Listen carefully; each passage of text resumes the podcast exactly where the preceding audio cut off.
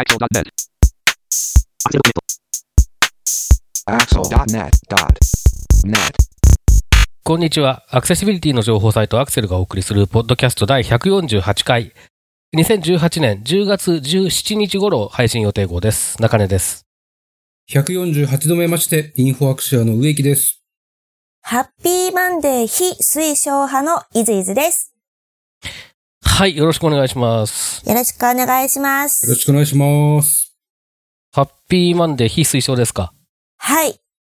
やっぱりもともと祭日の日は、10月10日はやはり祝日やろ。1月15日もやっぱり祝日やろ。っていう考えです。ですはい。あのーまあ、単純にそういう話なんですけど、えーっとですね、大学っていうところに勤めていると、あのー月曜日の授業時間が足りなくなるんですよ。あー、なりそう。そうすると何が起こるかっていうと、えーっと、今日は世の中では、えー祝日ですが、うちの大学は月曜日ですみたいな、平日ですみたいなことが起こったりとか、あのーさらにひどくなると、今日は世の中では火曜日ですが、がうちの大学は月曜日ですみたいなことが起こるんですね。火曜日が月曜日になるの？そう、火曜日に月曜日の時間割で、えーっと、授業とかが普通に行われるっていう。じゃあ火曜日は火曜日は？火曜日は？あ、で、火曜日はもう余ってるからいいんです。あ、なるほど。で、えっと、そうすると何が起こるかっていうと、あのーその大学でしか働いてない先生たちは別にいいんですよ。はい。僕みたいに、えっと、大学で、えっと、月曜日働いて、火曜日別のところに行ってみたいなことやってると、あの、別のところは世の中的に火曜日なので火曜日だから普通に行かなきゃいけないんだけど、大学は月曜日だから、大学にも行かなきゃいけないみたいな恐ろしいことが起こるんですね。そんな時はどうするん、どうするんですか？大学をぶっちぎります。それも世の中に合わせなきゃしょうがないですよ。そこ、そこばっかりはやまあっぱりね。確かにそうですね。はい。で、うんえっ、と、あの、いずいずみたいに、えっ、と、だから僕もそうですけど、10月10日が体育の日だろう、えー1月15日が成人の日だろうっていう人は、僕は、えー両方休めばいいと思います。そうですね。まあ、とはいえ、あの、もう無理に、あの、月、3連休にしなくても、よく最近聞くのは、たまになんか水曜とか木曜が祝日の時あったりとかした時に、みんなね、楽って言うんですよね、途中で。そう。そうそう、わかりますわかります。なので、多分そろそろ、みんな多分、お役所の人も気づいてるんではないだろうかと、うっすらと。無理にそうですね3連休にしなくてよかったんじゃねっていうふうに思ってるんじゃないかなと思ったりとかしてたりするので、もう、3連休、いいことの、あの、3連休も多分世の中的にはいいとは思うんですけど、ばっかりだと周りの人も疲れるんだなっていうことが分かったので、まあ、とりあえず、個人的に非推奨派ということをずっと言い続けようとなるほど。まあでも、ハッピーマンデーにして3連休にするよりま前に、あの、土曜日が祝日になった時に月曜日振り替え休日にしてほしいですよね。やるならね。ね。そうですよね。そうなんですよ。そこですよね。今年は文化の日が土曜日なので1日損します。まあ、ハッピーマンデーあるから、いいんじゃないですか？いや、あんまり関係ねえかな、そこは。そう、とか言いながら私は、あの、もともとフリーランスなんでカレンダー関係ないんですけども、やはりお客さんたちの、あの、動きに合わせないといけないことがあったりとかして、それでちょっといろいろとね、こうね、あったりするんですよね。ということで、はい。皆さんのハッピーマンデー推奨、非推奨のお話待ってます。メスそして、10月17日ですが、ウィキペディアによりますと、貯蓄の日なんだそうです。は日本銀行貯蓄増強中央委員会、現在の金融広報中央委員会が1952年の同委員会発足の際に制定し、翌日、翌年から実施ということですね。なんか、これはなぜかというと、なぜこの日かというと、神鍋祭っていう、あ。の、五の、穀豊穣の感謝祭のやつですね。宮中行事の、に合わせた、の由来、由来して、10月17日を、えー、貯蓄の日、という風にしたそうです。ということで、中根さん、植木さん、貯蓄とか貯金とか預金とかお金とか、えー、何かしらお金を貯めるとか、預けるとか、隠すとか、へそくりとか、そんな、えーお話ありましたらお願いします。えーっと、それでパッと思い浮かんだのは、えーっとですね、結婚式とかのために、えー診察が必要になることあるじゃないですか、ご祝儀の。はい、ピン札、ピン。はい。で、これを、あの、直前になってバタバタするのが嫌なので、なんかのタイミングで、まあなんか5万円とか10万円とかまとめて確保するようにしてるんですね。必要にななる、なりそうな時に。はい。それで、まあもちろん5万円とか10万円とか包めれば かっこいいんですけど、そんなに包めないので、うん、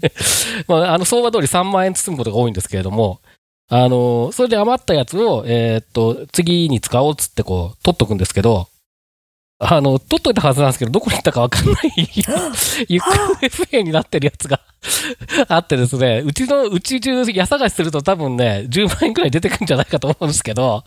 えー、っていうのを今思い出しました。植木さん、ガサ入り行きましょ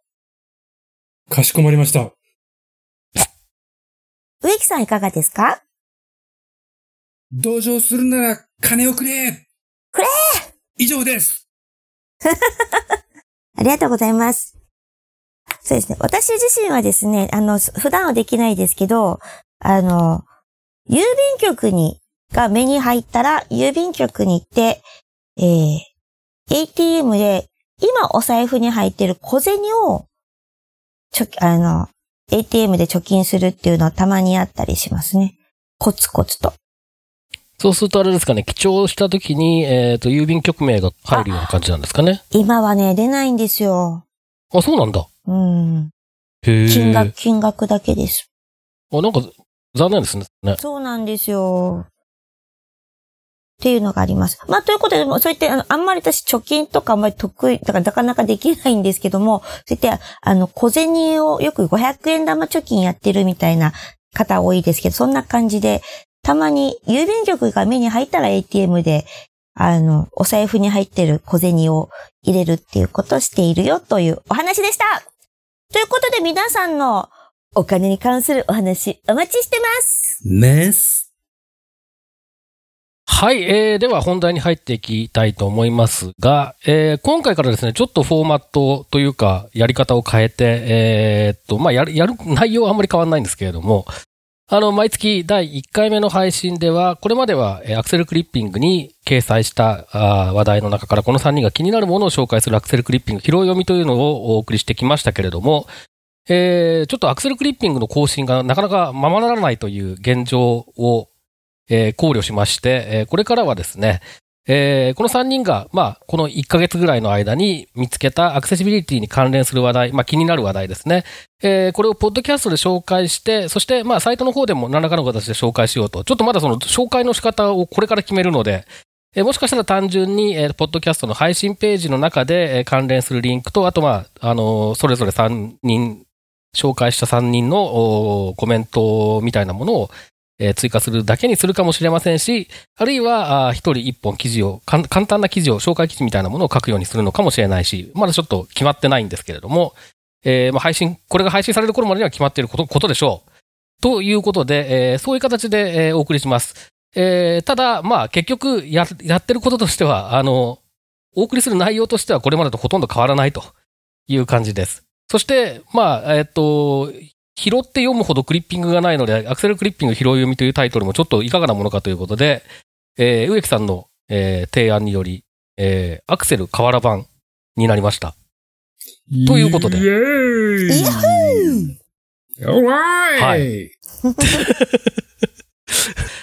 はい。ということで、えー今回からは、まあ、とりあえず、まあ、今回まず、えー試しにやってみるという感じも若干ありますけれども、お毎月第1回目の配信は、アクセル瓦版お送りします。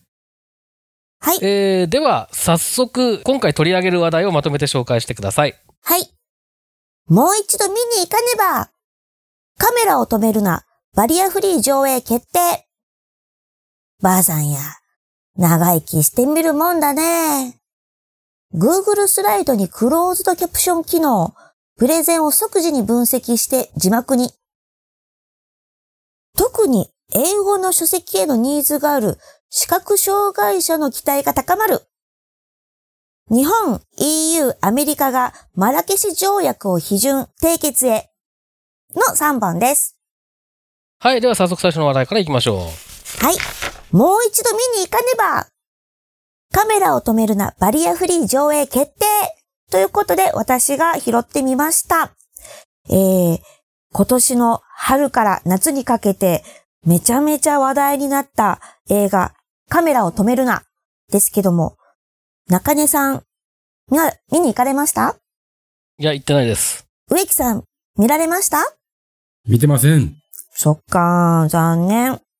えっ、と、私は今年の夏に見に行ったんですけども、まあ、確かに、あの、話題にはなるな、というすごい面白い映画だったんですけども、ようやく、9月15日から私の大好きな UD キャストに対応することになりました。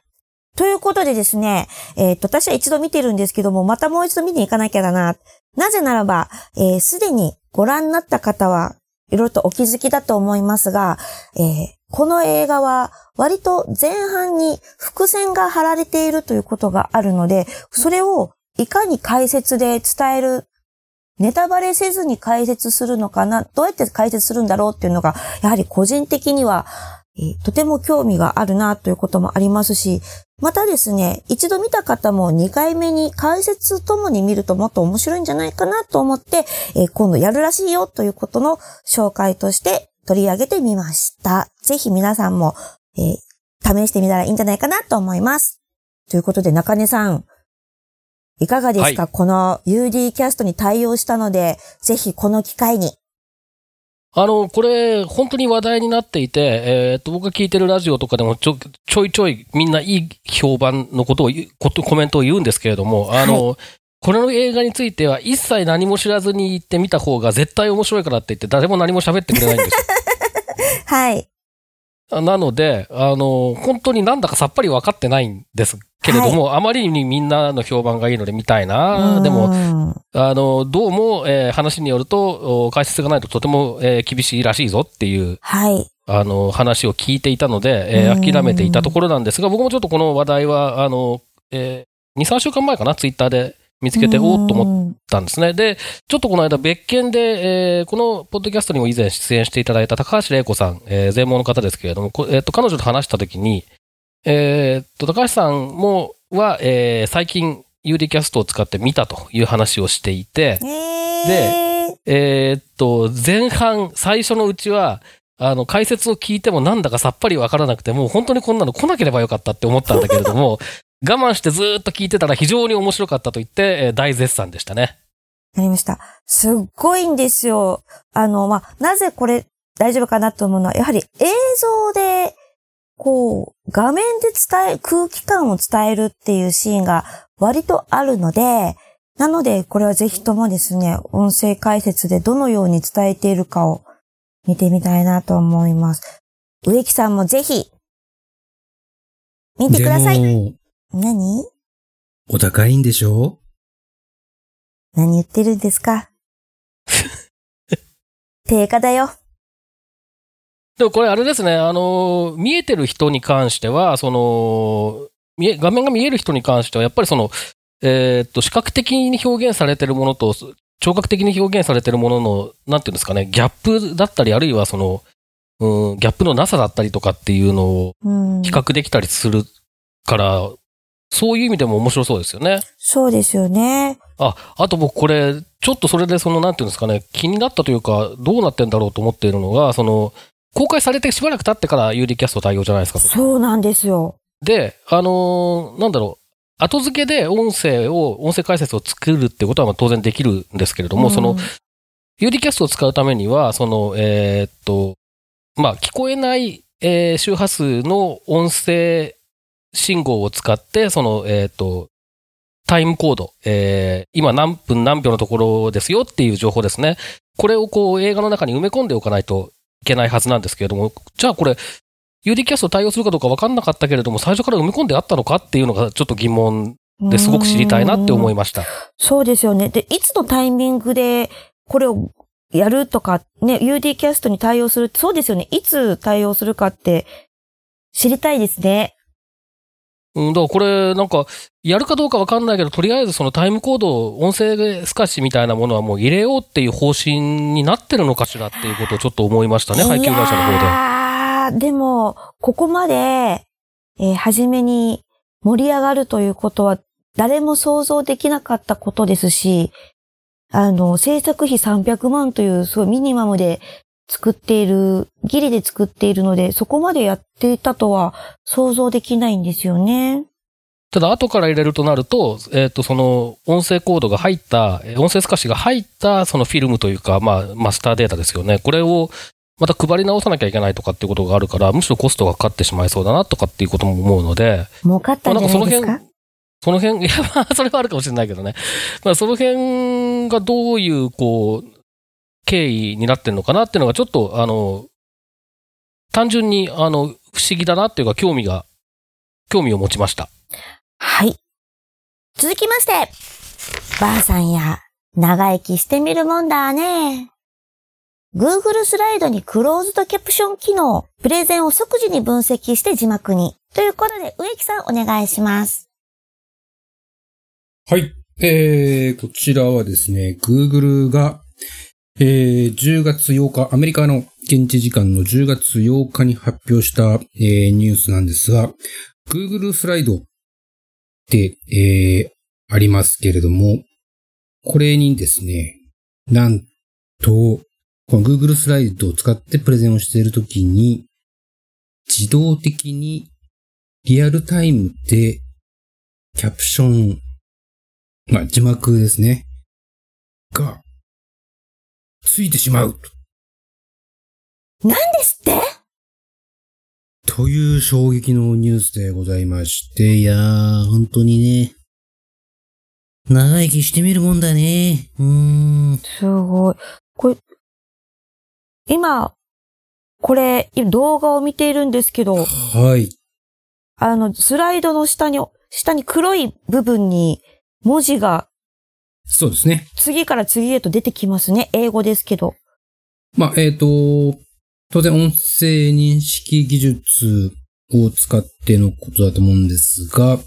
えー、プレゼンの発表する人のパソコン、コンピューターに、コンピューターのマイクを使って、で、発話内容、プレゼンターの人が喋っている内容をリアルタイムで分析して字幕にすると、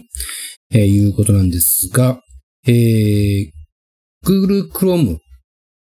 のブラウザーを、えー使うことがまあ条件っぽいですね。で、まあ、えーノート PC もデスクトップ PC もまあ何でもいいんですが、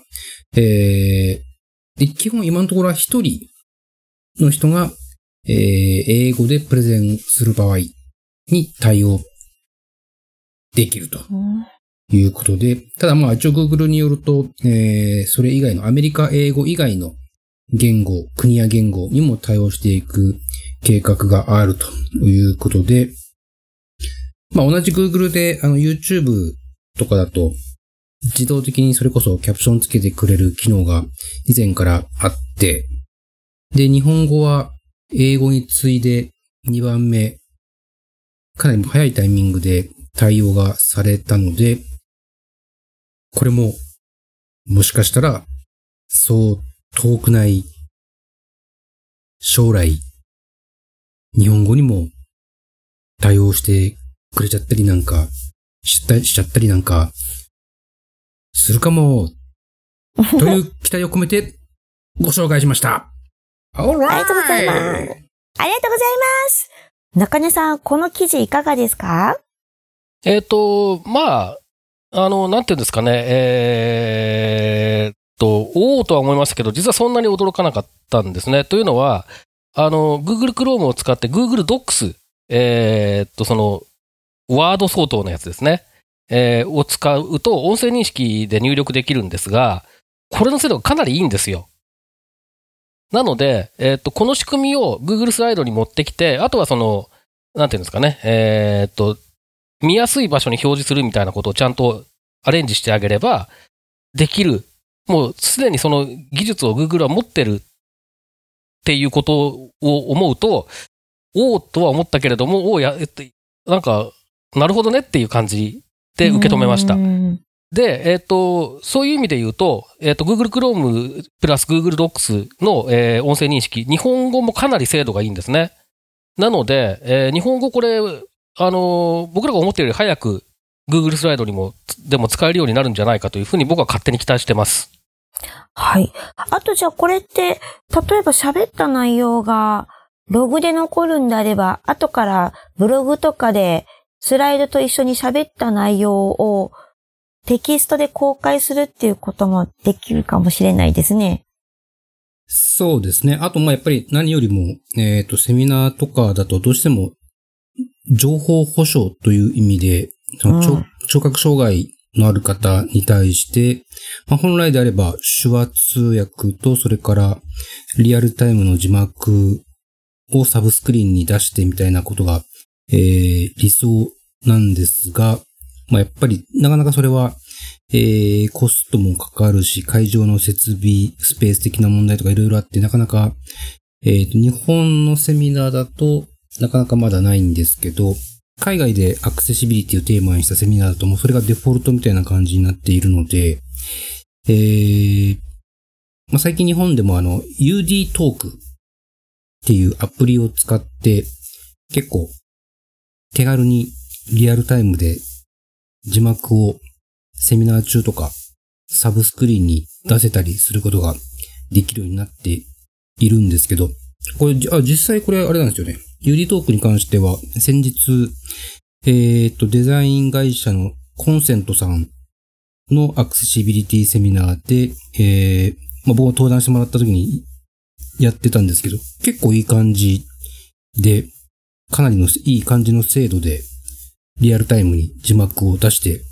くれてたようです。で、僕は、僕は自分のトークは見れないので、えー、後から聞いた話なんですけど、で、まあ、どうしてもそういう、最近そういうことができるようになってきたんですけど、えーっと、普段なかなかの聴覚障害のある方に向けて情報保障ができないっていうことで、僕実はスライド結構字は多めな方なんですけど、えー、まあ、手話通訳とか、リアルタイムの字幕がない会場でお話しするときは、えー、聴覚障害のある方のためにもということで、えー、文字多めのスライドを作ってましたが、もしかしたら、えー、それも、そ、そそれも、そういうことも気にしなくて、済むよう、済むようになるのかなと思うと、いろんな意味で期待が大きいです。そうですね。あとは、すごく植木さんのダジャレをどこまで拾ってくれるか、あとどのようにニュアンスを伝えてくれるかっていう精度も期待したいところですね。alright! 大丈夫でしょう 多分それを字幕って難しそうですね。まあ、アーカイブ残ったら自分でタグ付けするよ。続きまして、特に英語の書籍へのニーズがある視覚障害者の期待が高まる。日本、EU、アメリカがマラケシュ条約を批准、締結へ。ということで中根さんお願いします。はい、えー以前にも、このポポッドキャストで取り上げたことがある、マラケシュ条約という条約があります。えー正式名称、日本語での正式名称は、盲人、視覚障害者、その他の印刷物の判読に障害があるものが、発行された著作物を利用する機会を促進するためのマラケシュ条約という、えー長いタイトルですね。えーそういう名前の条約です。全然わからない。長すぎて全然。長いんです。で、はい一般的にはマラケシュ条約と言われています。はい、えー、という条約があります。で、えーこれ前にも取り上げたことがあるので、まあ、あの、その時聞いてくださった方だと、また同じ説明になっちゃうんですけれども、えーと、まあ、あの、すごく大雑把に言ってしまえば、視覚障害者ですとか、まあ、それから、えーと、書籍を読むことに困難がある、何らかの事情で読むことに困難がある人たちのために、えーそういう人たちのその書籍へのアクセスを、まあ、促進しましょうという、えーそういうための国際条約です。で、対象となるのは視覚障害者の他に、まあ、例えばディスレクシアの人だったりとか、あと死体不自由で、えーまあ、本を物理的に、こう、なんていうんですかね、読むことが難しかったり、まあ、あの、視力の問題は特にないだけれども、みたいな人たちとかですね。まあ、あの、いろいろな、あそういった何らかの理由で、えー、本を読むことが難しい人、あるいはできない人ですね。こういった人を対象にして、えー、書籍へのアクセスを、えー、促進しましょうと、え、いうためのものです。で、2013年の半ば、夏頃ですね、え、マラケシュという、これはモロッコかな？の町で、えー、開催された、えー、WIPO、WIPO って言いますね。あの、世界知的所有権機関という、えー、ところの、まあ、会議で、えー、条約が、あまあ、決まって、で、その後、えー、いろんな国が批准の手続きをして、で、20カ国、えー、批准締結したところで条約そのものが発行すると、え、効力を発するという、そういうことになっていて、えっ、ー、と、これが、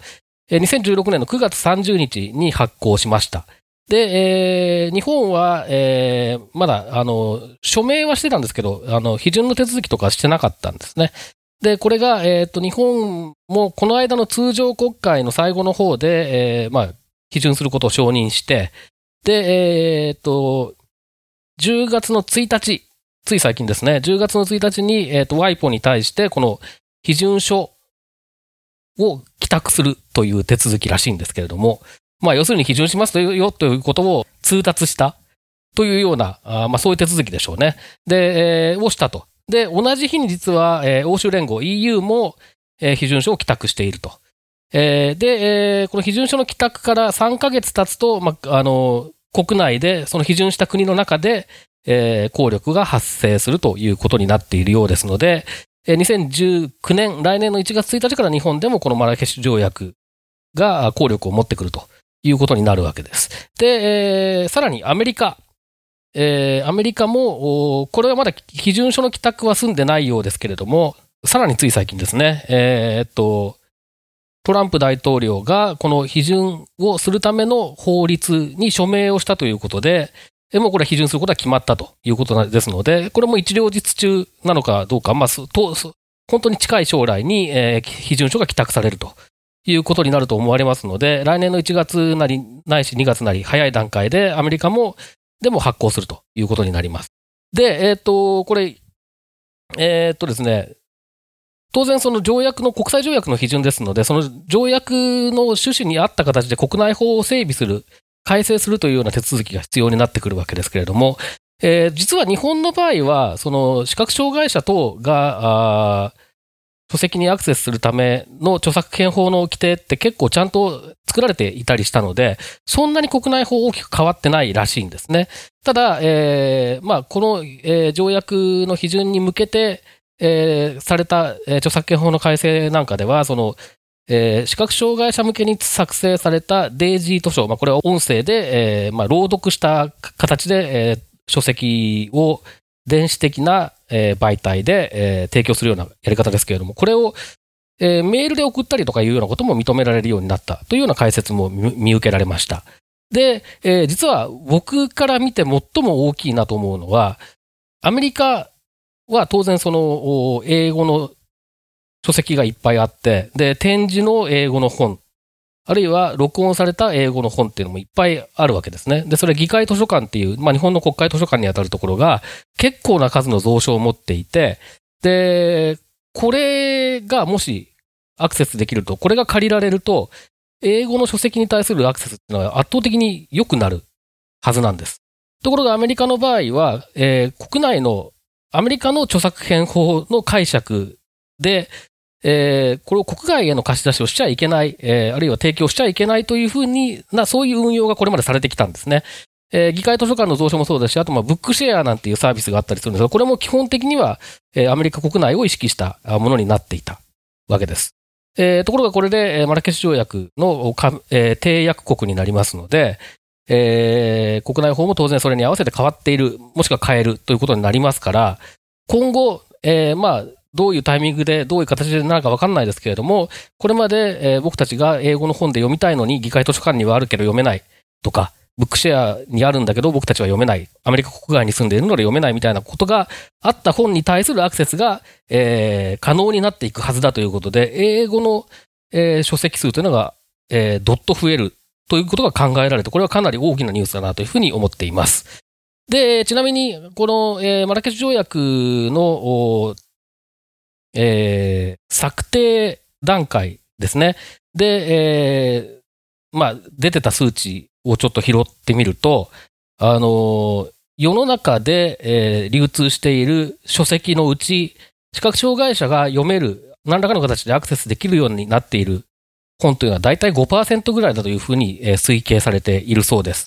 で、先進国でもこれは多分7%ぐらい。で、えー開発途上国の場合だと1%ぐらいしかそういったアクセシブルなフォーマットにはなってないと、いうことがあるようです。ですので、まあ、特に英語圏なんかだと、その、えー同じ英語を話す国同士で、えー書籍の、えーやりくりができたりするようになるので、これは本当に大きな、えーことになるんじゃないかなというふうに思って、ちょっと喜ばしいなと思って、えー受け止めたニュースでした。ございます。えっと、今更ですけど、批准ってもう一度、批准ってあんまり普段使わないんで、どういう意味なんですか？そもそもすいません。えーこれは法律の専門家に聞いてもらった方が本当はいいんじゃないかと思うんですけども、条約というのは、えーはいまずその、主に国連だったりとか、えー今回の場合だと WIPO ですけれども、そういった国際機関のもとで、えーいろんな国が集まって、まあ、まずその、えーこういう条約にしましょうという相談をするわけですね。で、相談をして、あ、じゃあこれで行きましょうっていうのが合意できた段階で、まあ、えー合意した国がまず署名をするんですけど、それだけだと、その、そこで、こう、なんていうんですか、えー議論に参加した人した人とか、その人を送り込んでいる組織の、まあ、総意でしかなくって、国としての総意ではないので、えー国内でそれを、えーっと、うちもじゃあこの条約の、えーこの、我が国もこの条約の言う通りにしましょうっていう、こう、決議を国会なり議会なりがするっていう、えーことがあって、で、それの、その上で、えーっと、正式に、じゃあ、えっ、と、この条約の締約国になって、えー積極的にこの、えーなんていうんでしょう、精神を、えー推進していきますよ、みたいなことを、えー表明する、まあ、その最後の部分ですよね。正式に、その、この条約に従って、わ我が国も行動しますよということを、えー議会等の承認を経た上で、えー表明する、そういう、まあ、あの、すプロセスだというふうに僕は 認識してるんですけれども、嘘かもしれません。あ ええそうなんですね。はい。これ、これ、植木さん、この、えー、今回のニュースと中根さんの話ですけども、何か気になるところとかありますか？えーこれは、まあ、いわば、著作権の保護と、そもそもその中においてですね、えーまあ、しっかりと著作権の保護と、障害のある方による利用機会を促進していくという、まあ、その中において、えーまあ、真摯に反省をし、